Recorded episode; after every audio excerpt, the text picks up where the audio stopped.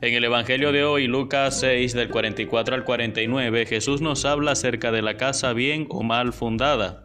Aquella casa que tenía buenos cimientos fue capaz de resistir la inundación.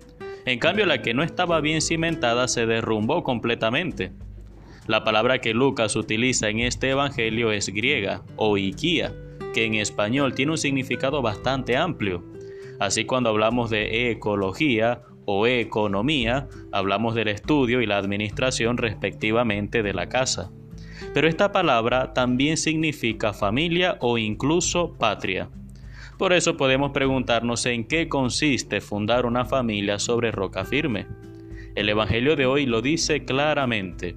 Construyes sobre roca si escuchas la palabra de Dios y la pones en práctica.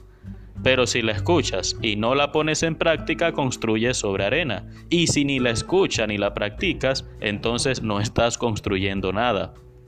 La familia que no escucha la palabra de Dios está como la intemperie, es decir, intémpora, a la merced del viento y el mar, que a menudo son sinónimos de falsas creencias, idolatrías, supersticiones, malos sentimientos, falta de caridad, etc. La familia que sí la escucha, pero no la practica, está en una situación muy interesante porque al tener la casa construida, experimentan una falsa sensación de seguridad. Aquí vamos a misa o vamos al culto, aquí proclamamos la palabra, así que la casa se ve muy bien construida, adornada y cuidada. Pero si la palabra no pasa a la obra, entonces en cualquier momento cederá vendrán los mares de los juicios, las críticas, la impaciencia y hasta utilizarán la misma palabra para discutir unos con otros.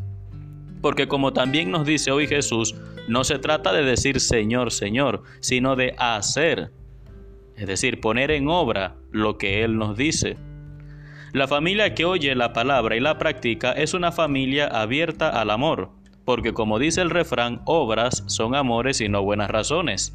No es una familia perfecta, pero sí es una familia donde, como dice el Papa Francisco, nadie se coloca en el centro esperando que solo se cumpla su propia voluntad.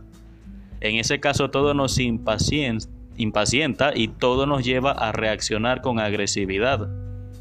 Hermanos, nosotros podemos encontrar en la palabra de Jesús toda la fuerza para vivir en armonía familiar, la cual encuentra su principal pilar en la armonía conyugal.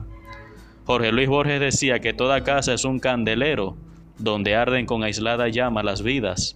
De eso se trata, de que cada quien tiene una luz individual, una particularidad, pero no es solo esa llama, sino todas juntas las que dan lugar al candelero que nos protege a todos de la gélida brisa del mar.